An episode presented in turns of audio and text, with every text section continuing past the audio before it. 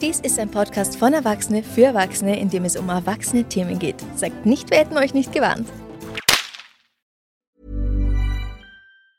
Hiring for your small business? If you're not looking for professionals on LinkedIn, you're looking in the wrong place. That's like looking for your car keys in a fish tank.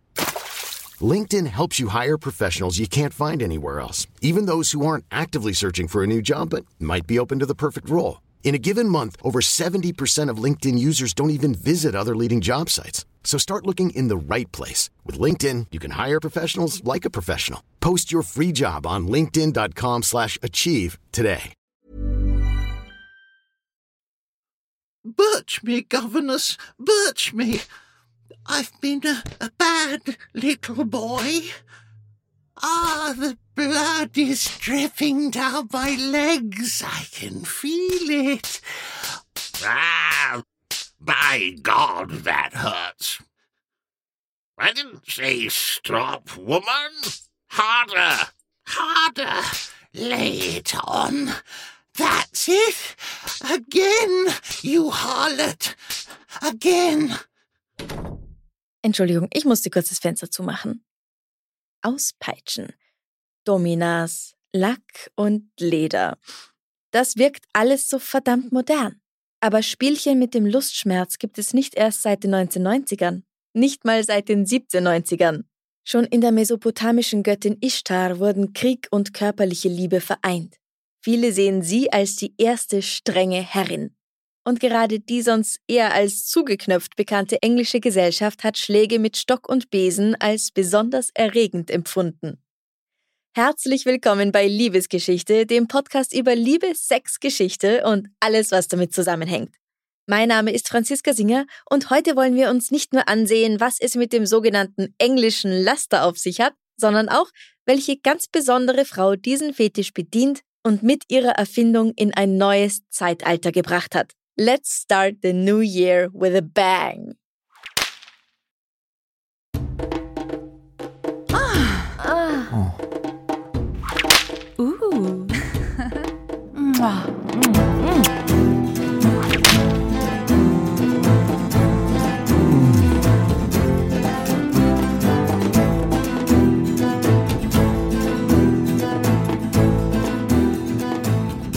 Willkommen in der Charlotte Street 28 im London des frühen 19. Jahrhunderts. Hören wir die Adresszeile Baker Street 221b, denken wir sofort an Sherlock Holmes. Hören wir von der Charlotte Street 28, sollten wir von nun an an Theresa Berkeley denken. Bordellbesitzerin, Erfinderin und Satisfierin. An dieser Adresse wurden eher keine Kriminalfälle gelöst, wobei, wer weiß, aber dafür Peitschenriemen gestrafft, neunschwänzige Katzen mit Nadelspitzen besetzt, Gärten biegsam gemacht oder Ochsenhautriemen mit Nägeln und grünen Nesseln verziert. Das alles finden wir in Theresas Repertoire und dazu die entsprechende Kundschaft, die sich willig in ihre erfahrenen Hände begab. Bereits 1787 begann sie ein Herrenhaus namens White House am Soho Square in ihren ganz eigenen Sadomasochismus-Tempel zu verwandeln, indem sie ihre Spielzeuge und ihre Dienste zur Verfügung stellte. 1828 eröffnete sie dann neu an der besagten Adresse. Warum ich euch das erzähle? Nun, Theresa war nicht nur eine Frau, die spezielle Kundenwünsche bediente, Sie war eine geschickte und sehr intuitive Geschäftsfrau, die ganz genau verstanden hatte, welche Knöpfe sie drücken musste, vor allem bei ihren Kunden. Ihre Karriere begann mit der Gründung ihres ersten Bordells 1787 und endete mit ihrem Tod im Jahre 1836. Sich für den sexuellen Lustgewinn verhauen zu lassen oder andere zu verhauen, bitte immer mit enthusiastischem Consent, ist nichts Neues. Spätestens seit dem in der BDSM-Community wenig geschätzten Fifty Shades of Grey haben wir wohl alle einmal von Sadomaso-Praktiken gehört und vielleicht danach selbst ausprobiert. Davor galt der sexuelle Lustgewinn durch Schmerz eher als Tabuthema. Und das, obwohl es Darstellungen von Peitschenhieben und Schlägen schon sehr lange gibt. Zum Beispiel als Teil einer Wandmalerei in einem etruskischen Grab in Mittelitalien aus dem 6. Jahrhundert vor unserer Zeitrechnung, die zwei Männer zeigt, die eine Frau auspeitschen. Es wird Tomba della Fustigazione genannt, das Grab der Züchtigung und dürfte eine der ersten Darstellungen von BDSM-Handlungen überhaupt sein. Auch in antiken römischen und griechischen Texten gibt es Hinweise auf sexualisierte Flagellation oder die Geschichte über den Philosophen Aristoteles, der von Phyllis, einer dominanten Frau, die ihn gefesselt hielt, geritten wurde. Auch wenn das wohl nicht der Realität entsprach, war diese Geschichte im Mittelalter sehr beliebt. Berichte über Personen, die sich und andere gern aus bestimmten Gründen auspeitschen, finden wir in der Geschichte aber vor allem im religiösen Kontext. Denn wer den ein oder anderen Film oder Doku über das Mittelalter kennt, ist sicherlich schon dem Bild eines frommen Menschen begegnet, der sich selbst ganz gottesfürchtig auspeitscht. Das Ritual der Selbstgeißelung, ihr kennt vielleicht auch das Wort Selbstkasteiung, geht bis ins 13. Jahrhundert zurück und war vor allem religiös motiviert. Die christliche Laienbewegung der Flagellanten hat es ganz offen praktiziert, die schwange nämlich bis ins 14. Jahrhundert hinein öffentlich und freiwillig die Peitsche auf ihre eigenen Rücken. Im Namen Flagellanten steckt das lateinische Wort Flagellum, was nicht allzu überraschend Geißel oder Peitsche bedeutet. Nomen est nun mal Omen. Daher wird das Auspeitschen auch als Flagellation bezeichnet. Das Ziel dieser Menschen war die persönliche Erlösung durch eine Identifizierung mit Christus, die Bestrafung der eigenen Sünden und auch das Leiden Jesu nachzustellen, der vor der Kreuzigung von den Römern ausgepeitscht wurde. Im 15. Jahrhundert wurde diese Art der Selbstbestrafung dann immer mehr im privaten Kontext ausgeführt und in der Toskana entwickelte sie sich zu einer beliebten Art, seine Religiosität auszudrücken. In der Stadt Borgo San Sepulcro beispielsweise gehörten alle männlichen Bürger einer Geißelungsbruderschaft an. Starb einer von ihnen, wurde richtig fett aufgefahren. Ein ganzer Trupp eskortierte den Toten von seinem Haus bis zum Oratorium, begleitet von der Fahne des Ordens sowie einem Kruzifix. Die Mitglieder knieten vor der Totenbahre und der Leichnam wurde dann, gekleidet in weiße Gewänder als Symbol der Auferstehung, beigesetzt. Wir sehen also, Auspeitschen kann so viel mehr sein. Es bringt Leute zusammen, man kann einen Club gründen und bekommt nach seinem Tod sogar noch eine coole Zeremonie, die man sich so nicht hätte leisten können. In Zeiten, in denen die Pest in Europa wütete, war die Selbstkasteiung sehr weit verbreitet und wurde bis aufs Äußerste praktiziert. Und zwar so vehement, dass Papst Clemens VI. 1349 in der Bulle Inter Solicitudines dagegen Stellung bezog und öffentliche Prozessionen verbot. Die private Selbstgeißelung hingegen klammerte er dabei ausdrücklich aus. Vielleicht, weil er selbst drauf stand? Wer weiß, vielleicht hat er ja selbst eine Dame engagiert, so wie man es heute mit Dominas eben macht. Wobei man sagen muss, dass wir heute etwas anderes unter diesem Begriff verstehen dürften, als unser Papst Clemens oder die antiken Herren, wenn wir mit ihnen über eine Domina gesprochen hätten. Später wurde die Selbstgeißelung dann mehr als Verirrung oder sogar als religiöser Wahnsinn abgestempelt. Und schließlich erschien 1639, wieder ganz anders, die Epistel über die Nützlichkeit der Geißelhiebe beim Liebesspiel des deutschen Arztes Johann Heinrich Maibohm, die sich zum Bestseller entwickelte. Ich habe eine kleine Umfrage unter Freunden gemacht, woran Sie als erstes denken, wenn Sie das Wort Domina hören. Lack, Leder, Peitschen, schicke Stiefel und roter Lippenstift waren die ersten Antworten, die reinkamen.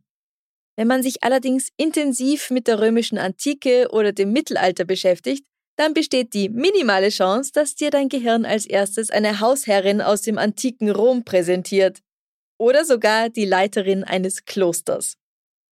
Der lateinische Begriff Domina leitet sich nämlich von Domus ab, Haus, und bezeichnet die römische Frau als Hausherrin innerhalb der Familia. Das soziale Gefüge Familia beinhaltete dabei mehr als Vater, Mutter, Kind, dazu zählten damals auch Arbeiter und alle anderen, die mit im Haus wohnten. Dem Pater Familias, dem Familienvater, unterstanden die Domina, also die Hausherrin, sowie die Kinder und Sklavinnen und Sklaven.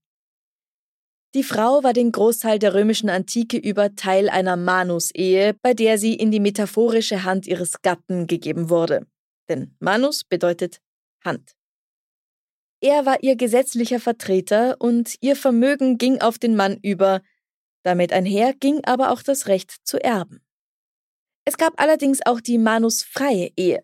Klingt erstmal gut, aber lasst euch nicht täuschen. In diesem Fall hatte die Frau dann ihren Vater als rechtlichen Vertreter anstelle des Ehemanns. Gleichberechtigt nach unserer Vorstellung war die römische Frau also in beiden Fällen nicht, aber im Vergleich zu anderen antiken Staaten immer noch relativ frei. Einflussreiche Frauen hatte das antike Rom dennoch. Denken wir beispielsweise an Livia Drusilla, die Frau des ersten römischen Kaisers Augustus, die großen Einfluss auf die politischen Entscheidungen ihres Mannes hatte. Oder Agrippina die Jüngere, die ihrem Sohn Nero half, Kaiser zu werden, und er hat sich damit bei ihr bedankt, dass er mehrmals versucht hat, sie auf recht einfallsreiche Art und Weise umzubringen. Dominas finden wir aber nicht nur im alten Rom, wir finden sie auch hinter Klostermauern in leitender Funktion als Vorsteherin eines Stifts und weiters auch als einflussreiche Teile innerhalb von Herrscherdynastien. Nun, wie sagt man so schön, hinter jedem erfolgreichen Mann steht eine Domina, die auch gern mal die Peitsche rausholt. Oder wie geht noch gleich das Sprichwort? Unsere moderne Assoziation mit dem Wort Domina weicht dabei etwas ab von der antiken Hausherrin oder der frommen Frau, verhüllt in ein schwarz-weißes Gewand. Wir denken wahrscheinlich an eine Frau in Leder mit einer Peitsche in der Hand, die vor allem ein Ziel verfolgt, Kundinnen und Kunden auf deren Wunsch hin körperliche oder auch seelische Schmerzen zuzufügen. Nicht aus Bosheit, sondern schlichtweg, weil sie dafür bezahlt wird. Wobei weitere Motivationen für die Ausübung dieses Berufs natürlich nicht auszuschließen sind. Der pure Spaß an der Freude zum Beispiel oder in dem Fall am Leid. Seit ungefähr 1700 ist schriftlich belegt, dass sich die Engländerinnen und Engländer zum Vergnügen schlagen ließen. Vor allem die Herren waren stolz darauf, einen in Regenbogenfarben marmorierten Popo zu haben, den man bei jedem Mal hinsetzen ordentlich spürt. Darum wurde diese Vorliebe schließlich als Le Vis Anglais bekannt, das englische Laster, ein Begriff, den die Franzosen prägten. Sowohl im Englischen als auch im Französischen gibt es Slangbegriffe, die jeweils Bezug auf das andere Land nehmen. Es handelt sich meistens um sexuelle Euphemismen wie etwa French Kiss für den Zungenkuss oder French Letter für ein Kondom. Und dann eben auf der anderen Seite Le Vis Anglais, weil man laut dem Oxford Learners Dictionary davon ausging, dass Sadomasochismus für die Engländer besonders charakteristisch sei. Der Begriff wurde und wird aber auch häufig für alle typisch englischen Fehler oder Schwächen verwendet, aus französischer Sicht. Denn seit dem Mittelalter bis in die Neuzeit hinein verbindet England und Frankreich eine gewisse Rivalität. So oder so steckte hinter dem englischen Laster ein realer Wunsch seitens vieler englischer Männer. Und das bringt uns endlich zu Theresa Berkeley. Über sie ist leider nur wenig bekannt. Geboren im Jahre Fragezeichen, gestorben im September 1836. Es gibt keine Zeichnungen oder Gemälde, die sie zeigen, und auch an schriftlichen Beschreibungen mangelt es leider. In den wenigen Berichten, die es gibt, steht, dass sie attraktiv und eher kräftig gebaut war. Ganz bestimmt hatte sie eine starke Ausstrahlung. Woher sie stammte, was sie in den Beruf der Domina gebracht hat und wie sie sich ihr Wissen aneignen konnte, all das ist absolut im Dunkeln. Was man aber weiß, ist, dass sie als Expertin im Umgang mit den verschiedensten Arten von Folterinstrumenten äußerst begehrt war und diejenigen, die sich ein Stündchen oder einen Abend in ihren geschulten Händen leisten konnten, reich und von hohem Stand waren. Nicht wenige Aristokraten schwärten auf ihre Talente und derer, die sie in ihrem Bordell ausgebildet hatte. Theresa war eine Meisterin in der Kunst, jemandem, der genug dafür zahlt, Schmerzen zuzufügen, und man konnte sicher sein, dass darüber absolute Verschwiegenheit herrschte. Profis wie Theresa Berkeley waren damals als Gouvernanten bekannt. Das Wort Domina wurde erst viel später geprägt, in den 1960ern. Vielleicht noch ein Fun Fact an dieser Stelle. Ihr Name, Theresa Berkeley, war womöglich ein Pseudonym, denn Berkeley bedeutet im Schottischen und Altenglischen so viel wie Birkenwiese. Kann das wirklich ein Zufall sein, wenn man bedenkt, dass zu jener Zeit Birkenäste das bevorzugte Instrument waren, um die bleichen Pobacken, Rücken und Schenkel der englischen Gentlemen zu versohlen? Aber Franziska, wieso Birkenäste? höre ich euch fragen. Puh. Auch wenn der Ursprung nicht gesichert ist, finden wir bereits in der klassischen Literatur der Antike sowie in der französischen Pornografie das Bild aller älterer Mann, der von einer Frau einen Hieb mit einem Birkenast bekommt, um seine schwindenden Lebensgeister zu wecken. Auch wenn wir es nicht mit 100%iger Sicherheit sagen können, spricht vieles dafür, dass dieses Bild durchaus einen Bezug zum Birkenrepertoire in den Bordellen Englands hatte. Sie sollten eine sowohl physiologische als auch psychologische Stimulierung bieten, wie auch schon von dem vorhin erwähnten deutschen Arzt Maibom beschrieben. Bei diesen Praktiken könnte man sagen, findet eine verkehrte Welt statt, wie in vielen Rollenspielen. An dieser Stelle kurz Danke an das Patriarchat.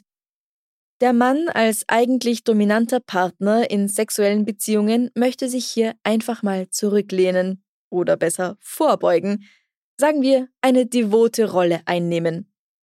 Sein Wunsch nach Schlägen wird dann von der archetypischen Figur der Domina erfüllt. Nun könnte man die dominante Rolle der Frau hier natürlich zur Diskussion stellen, denn wenn sie von dem Mann in dieser Rolle engagiert wird, hat sie nach wie vor seine Wünsche zu erfüllen. Aber ist es dann nicht doch der Mann, der gegen Geld darum betteln muss? Die Frau bestimmt die Dosis und somit hat sie die volle Kontrolle, oder? Was denkt ihr darüber? Natürlich gibt es auch den umgekehrten Fall, dass Männer Frauen auspeitschen. Warum auch nicht? Auch Frauen haben Wünsche und Bedürfnisse, hier gibt's kein richtig oder falsch. Wenn eine Frau frei entscheidet, devot sein zu wollen, dann ist das ebenso in Ordnung wie die Entscheidung, der dominante Part sein zu wollen, und diese Entscheidungsmacht bedeutet Unabhängigkeit und Freiheit. Dasselbe gilt natürlich für Non-Binaries und alle, die sich noch anders oder am liebsten gar nicht kategorisieren möchten. Historischen Belegen im Bereich Sexarbeit in England der letzten paar hundert Jahre zufolge begegnet uns ein Fall häufiger, also Frauen, die Männer auspeitschen oder Birken, wie sie es genannt haben. Und das könnte wiederum daher stammen, dass sich die Männer aus der Oberschicht in dieser Fantasie sehnlich in die Rolle eines Schuljungen zurückwünschten, der wie zu Schulzeiten von seiner Lehrerin mit dem Rohrstock gezüchtigt wird. Zu dieser Theorie gleich mehr. Vorher möchte ich versuchen, eine Antwort auf zwei Fragen zu finden, die sich mir die ganze Zeit schon gestellt haben. Warum ausgerechnet England? Und warum in dieser Zeit? Wenn ihr die Serie Bridgerton gelesen oder gesehen habt oder auch das Spin-off Queen Charlotte, dann habt ihr euch damit schon halbwegs in der Zeit bewegt, in der auch Theresa gelebt hat. Die Männer und Frauen des ausklingenden 18. Jahrhunderts brachen gern die Regeln ihrer puritanischen Vorfahren und sie hatten sogar eine Einstellung zur Demonstration von Gefühlen, die ich mir heute manchmal wünsche. Es war nicht ungewöhnlich, dass man Männer weinen sah. Der berüchtigte Führer der Whig-Partei, Charles James Fox, brach einmal im Unterhaus in Tränen aus, nachdem sein Mentor Edmund Burke ihm die Freundschaft gekündigt hatte.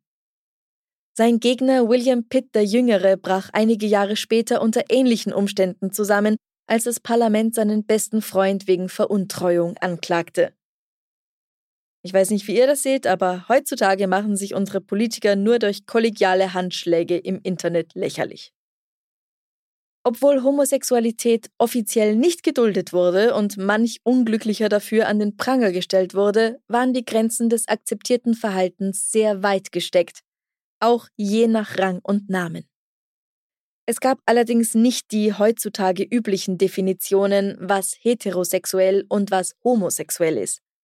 Ein berühmtes Tagebuch stammt von Anne Lister, einer wohlhabenden Frau aus Halifax, die darin, neben anderen Dingen, von all ihren Begegnungen mit den Frauen schrieb, die sie verführt hatte. Die meisten von denen waren verheiratet. I'm Sandra, and I'm just the professional your small business was looking for. But you didn't hire me because you didn't use LinkedIn jobs. LinkedIn has professionals you can't find anywhere else, including those who aren't actively looking for a new job but might be open to the perfect role, like me. In a given month, over 70% of LinkedIn users don't visit other leading job sites. So if you're not looking on LinkedIn, you'll miss out on great candidates like Sandra. Start hiring professionals like a professional. Post your free job on linkedin.com/achieve today. Ever catch yourself eating the same flavorless dinner three days in a row? Dreaming of something better? Well, HelloFresh is your guilt-free dream come true, baby. It's me, Kiki Palmer. Let's wake up those taste buds with hot, juicy pecan-crusted chicken or garlic butter shrimp scampi. Mm. Hello Fresh. Stop dreaming of all the delicious possibilities and dig in at HelloFresh.com. Let's get this dinner party started.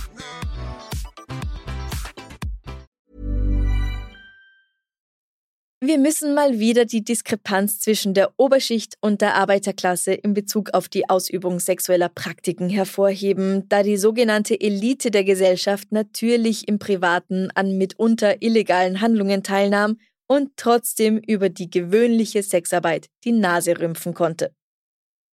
Im London des späten 18. Jahrhunderts war Sexarbeit ein fester, wenn auch stark missbilligter Bestandteil der Gesellschaft.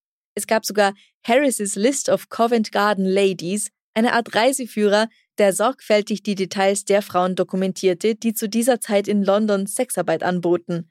Alter, Adresse, Aussehen, sexuelle Vorlieben und Preise inklusive, aber auch sehr persönliche Dinge wie was sie eigentlich lieber machen würden und worauf sie sparen. Was in der High Society offenbar als relativ normal angesehen wurde, waren Ehemänner, die sich Mätressen hielten, weil reiche Männer natürlich immer tun und lassen durften, was sie wollten, aber auch Thruples, also Beziehungen zwischen drei Personen.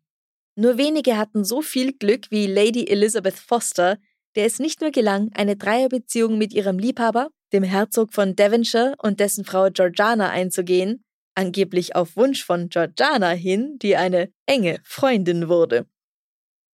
Die beiden lebten 25 Jahre lang gemeinsam in Chiswick House und zogen ihre insgesamt fünf Kinder gemeinsam groß.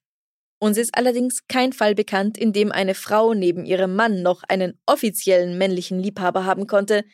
Da ist sie mal wieder die elende Doppelmoral.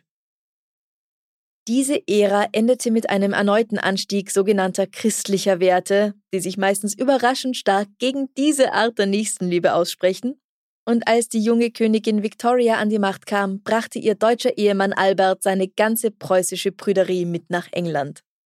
Wir kommen nun in eine Zeit, in der Rocksäume den Boden berühren mussten, Männer ihre ganze Pracht nicht mehr in hautengen Hosen präsentieren durften und in die Nachthemden Löcher geschnitten wurden, damit man nicht einmal beim für die Fortpflanzung notwendigen Beischlaf nackt sein musste. Die Briten zogen angeblich sogar Strümpfe über die Beine ihrer Möbel und Klaviere. So schockierend wäre es gewesen, nackte Beine zu zeigen. Zumindest das ist Blödsinn, der sich nun schon bedenklich lange in den Köpfen der Menschen hält. Das war in Wirklichkeit nur eine satirische Erfindung eines jungen Schriftstellers. Ganz so schlimm war es dann doch nicht. Aber die viktorianischen Engländer waren sehr darauf bedacht, ihre Gedanken rein zu halten. Und der beste Weg, reine Gedanken zu behalten, während man Kunst betrachtete, bestand darin, ihr einen historischen oder symbolischen Kontext zu geben. Man konnte zum Beispiel ein pudelnackertes Modell inmitten von Blättern zeigen und es Frühling nennen oder eine Statue einer gefesselten Frau wie die griechische Sklavin von Hiram Powers. Das war nicht einfach Kunst, das war nicht einfach eine traurige, nackte Schönheit in Ketten oder die Freundin des Gspusi des Bildhauers. Das war Geschichte. Und so durften sogar viktorianische Frauen und Kinder sie sehen. Jetzt geht ein Kink aber nicht so einfach weg, nur weil die gesellschaftlichen Werte sich ändern. Und es wurde gemunkelt, dass sich gerade die, die sich tagsüber am lautesten für die Prüderie aussprachen, nachts hinter den verschlossenen Türen von Privatclubs in unaussprechliche Perversionen stürzten. Erstaunlicherweise war Sexarbeit in dieser Zeit sogar legal. Es gibt Schätzungen, dass es in London zwischen 8000 und 80.000 Sexarbeiterinnen gab.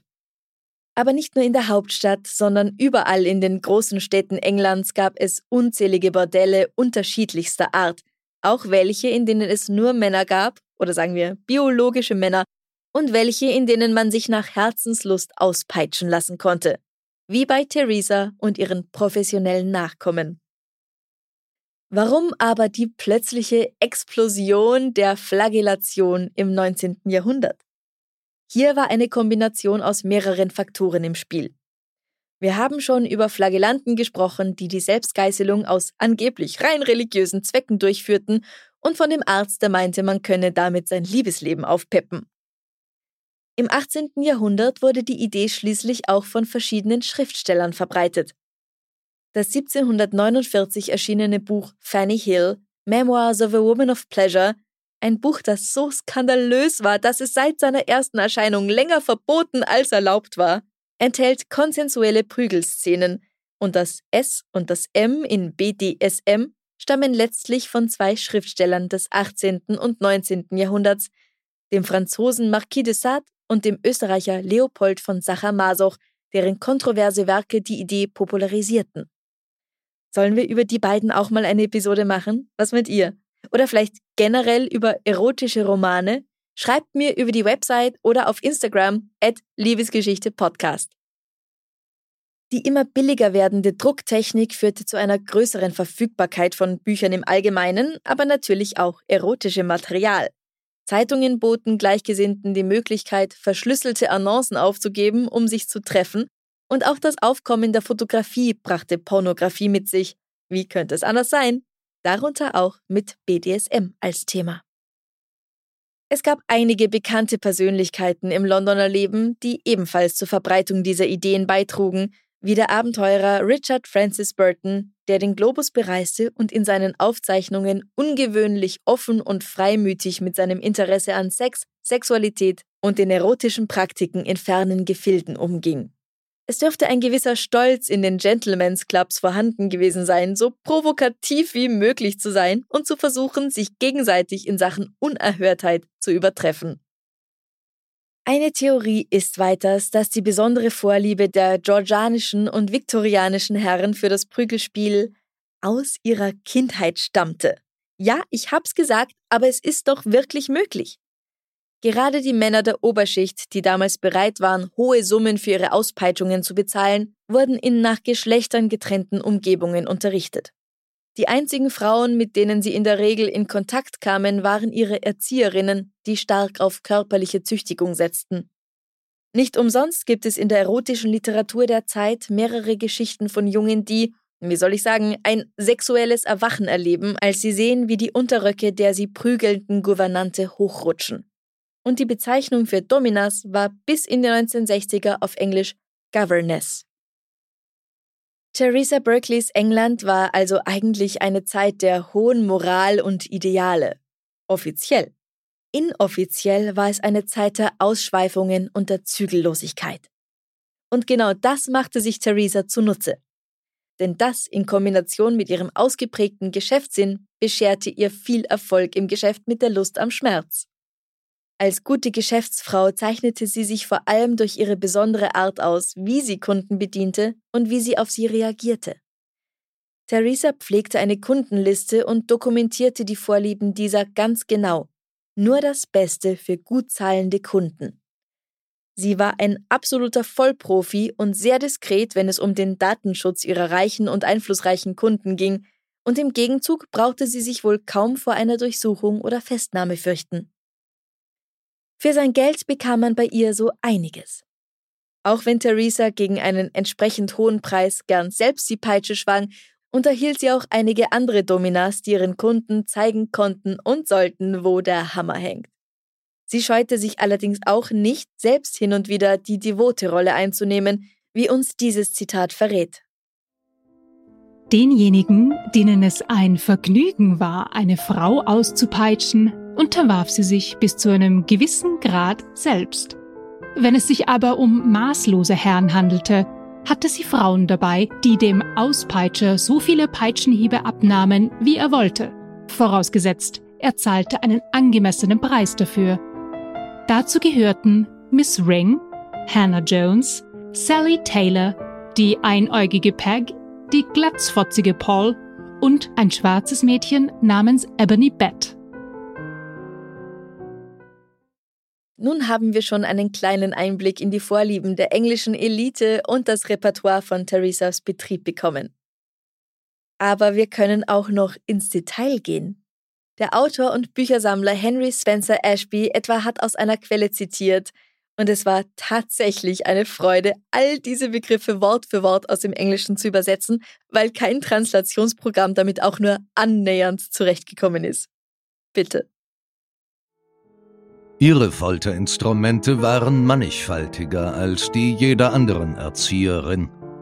Sie verfügte über einen großen Vorrat an Birkenholz, das sie in Wasser aufbewahrte, damit es immer grün und geschmeidig war.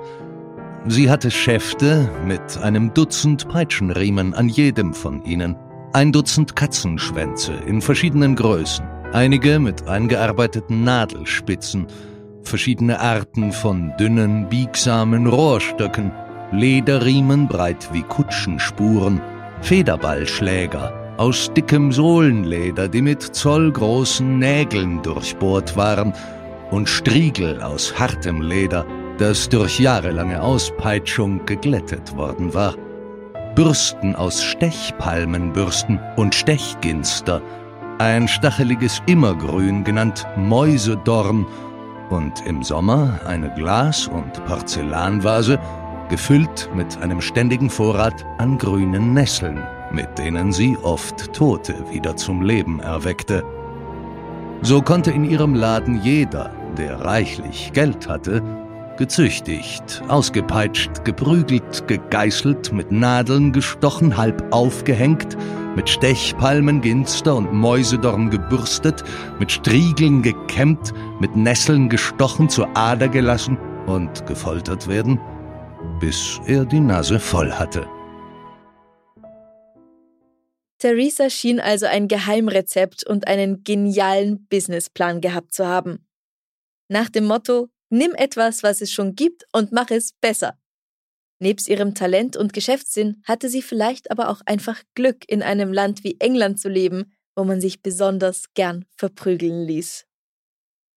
Doch auch wenn England im späten 18. und 19. Jahrhundert wohl als eine Art Hochburg der Flagellanten gelten kann, möchte ich nicht, dass der Eindruck entsteht, dass diese Spielart des BDSM nur dort vorkam. Natürlich gehört irrsinnig viel in den Bereich des BDSM, eine Abkürzung, die für Bondage and Discipline, Dominance and Submission, Sadism and Masochism steht. Und einer dieser Begriffe, nämlich der Masochismus, also die Lust oder Befriedigung durch Schmerz und oder Demütigung, hat seinen Namen lang nach Theresas Tod erhalten, nämlich erst nachdem 1870 die Novelle Venus im Pelz von Leopold von Sacher-Masoch erschien.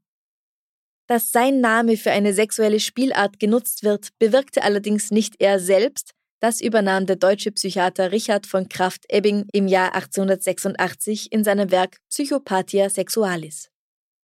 Er beschrieb den Masochismus als Verbindung erduldeter Grausamkeit und Gewalttätigkeit mit Wollust. In einer Fußnote heißt es, dass er diesen Begriff nach unserem Leopold benennt, nämlich in Anerkennung der Tatsache, dass dessen Romane und Novellen die ersten Darstellungen dieser Perversion enthalten, den Verfasser zu Forschungen auf ihrem Gebiet anregten und analog der wissenschaftlichen Wortbildung Daltonismus, nach Dalton, dem Entdecker der Farbenblindheit.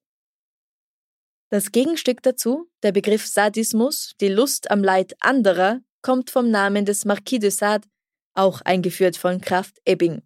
Und weil sich Sadismus und Masochismus auch einfach gut kombinieren lassen, gibt es auch den Sadomasochismus, kurz Sadomaso oder noch kürzer SM, denn wer hat denn heute noch Zeit für lange Wörter? während es den Marquis gewiss nicht gestört hätte zu erfahren, dass der Sadismus nach ihm benannt wurde, war Leopold von Sacher-Masoch absolut unglücklich darüber. Darauf ein Stückerl Sacher-Masoch-Torte. Während die Abwendung vom Masochismus am Ende des Romans für seine Hauptfigur Severin gleich einer Heilung ist, sehen wir in unserer Zeit, dass der Lustgewinn durch Schmerz oder demütigen Lassen immer mehr gesellschaftlich anerkannt ist. Schließlich gibt es auch oder gerade heute Menschen, die professionell ihr Geld damit verdienen. Spätestens seit Bestsellern wie Fifty Shades of Grey scheinen zumindest sanftere Sadomaso-Praktiken weitgehend akzeptiert zu sein. Oh Gott, ich habe diesen Film mal mit einer Freundin angesehen und wir haben jedes Mal getrunken, wenn wir den Schauspielern nicht geglaubt haben. Was soll ich sagen, nach 30 Minuten habe ich einen Filmriss. Kann ich nicht empfehlen, aber das ist nur meine persönliche Meinung. Zu Beginn der Folge habe ich euch Theresa Berkeley auch als Erfinderin vorgestellt und das möchte ich nun auflösen. Denn wenn wir über ihre nachhaltige Wirkung sprechen, beinhaltet das nicht nur einen gestreiften Rücken, der noch ein paar Tage wehtut. Theresa gilt als die Erfinderin einer besonderen Prügelbank, dem sogenannten Berkeley Horse. Es entstand 1828 und gilt als die erste Flogging-Apparatur. Horse bezeichnet dabei eigentlich eine Art Holzgestell, sie hat es Chevalier genannt und hat nichts mit dem Tier zu tun. In einer erhaltenen Darstellung des Berkeley Horse ist es als dreieckiges Gestell gezeichnet, ähnlich einer Leiter, wo man sich drauflegt. Das Gestell lässt sich sehr weit öffnen, wodurch der Körper in einen gewünschten Winkel gebracht werden kann, um die Person dann auszupeitschen. Das Besondere, gleichzeitig zum Auspeitschen können auch andere Gelüste ausgeübt werden. Das Pferd, also dieses Brett, hat nämlich Öffnungen, sodass unter dem Gestell eine andere Person, zum Beispiel seinen Penis oder die Nippel, bearbeiten kann. Eine andere Darstellung soll ebenfalls ein Berkeley Horse zeigen. Das sieht aber ganz anders aus. Mehr wie so ein Pferd, das man noch aus dem Turnunterricht kennt, wo der Mann oder wer auch immer, aber meistens Männer, mit dem Bauch nach unten draufgeschnallt wird. Ob diese Gestelle tatsächlich von Theresa selbst erfunden wurden oder von jemandem für sie, das weiß man nicht genau. So oder so wird sie aber mindestens die Initiatorin gewesen sein. Diese Frau war Profi durch und durch und sie war im Grunde genommen gefährlich. Sie hätte ihre High Society Kundschaft wegen deren Gelüste sehr leicht erpressen können, doch stattdessen bewahrte sie ihre Geheimnisse, was die Annahme zulässt, dass sie ihren Job ernst genommen und geliebt hat. Gleichzeitig schaffte sie es, mit ihrer und der Leidenschaft anderer Geld zu verdienen. Sie war zu ihrer Zeit eine absolute Ausnahme. Eine Zeit, in der Frauen in ihrem Handeln und ihrer Freiheit, kurz in ihren Rechten, stark eingeschränkt waren. Wie es leider mit vielen historischen Quellen passiert, sind ihre Memoiren nur teilweise erhalten und ob König George IV. tatsächlich zu ihrem Kundenstamm gehörte, naja, es ist sehr gut möglich, aber nicht mit Sicherheit bewiesen. Theresa widmete sich ganze 49 Jahre ihrem Beruf und legte die Peitsche erst beiseite, als sie starb. Sie vererbte ihr gesamtes Vermögen ihrem Bruder. Seine anfängliche Freude über das Erbe ließ jedoch schnell nach, als er herausfand, wie der Reichtum seiner Schwester zustande gekommen war, und verzichtete.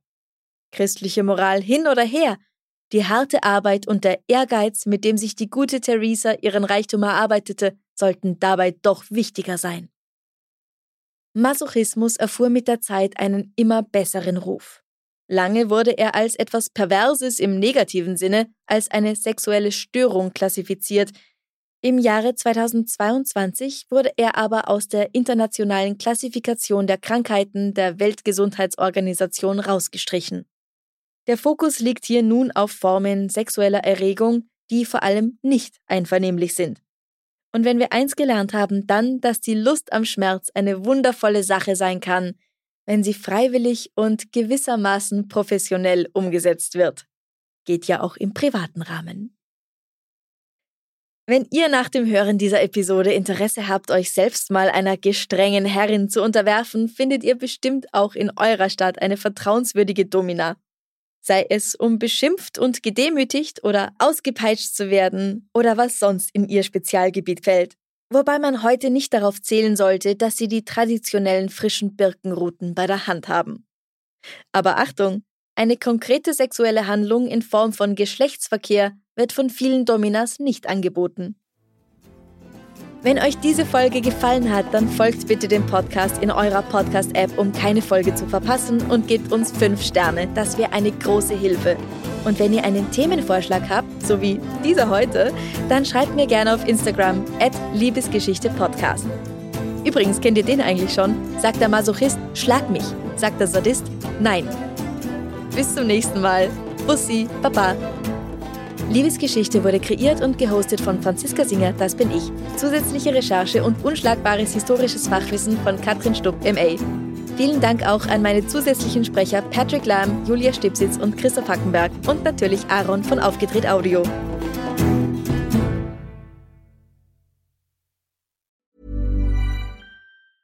Ever catch yourself eating the same flavorless dinner three days in a row? Dreaming of something better? Well, HelloFresh is your guilt-free dream come true, baby. It's me, Kiki Palmer. Let's wake up those taste buds with hot, juicy pecan crusted chicken or garlic butter shrimp scampi. Mm. Hello Fresh. Stop dreaming of all the delicious possibilities and dig in at HelloFresh.com. Let's get this dinner party started.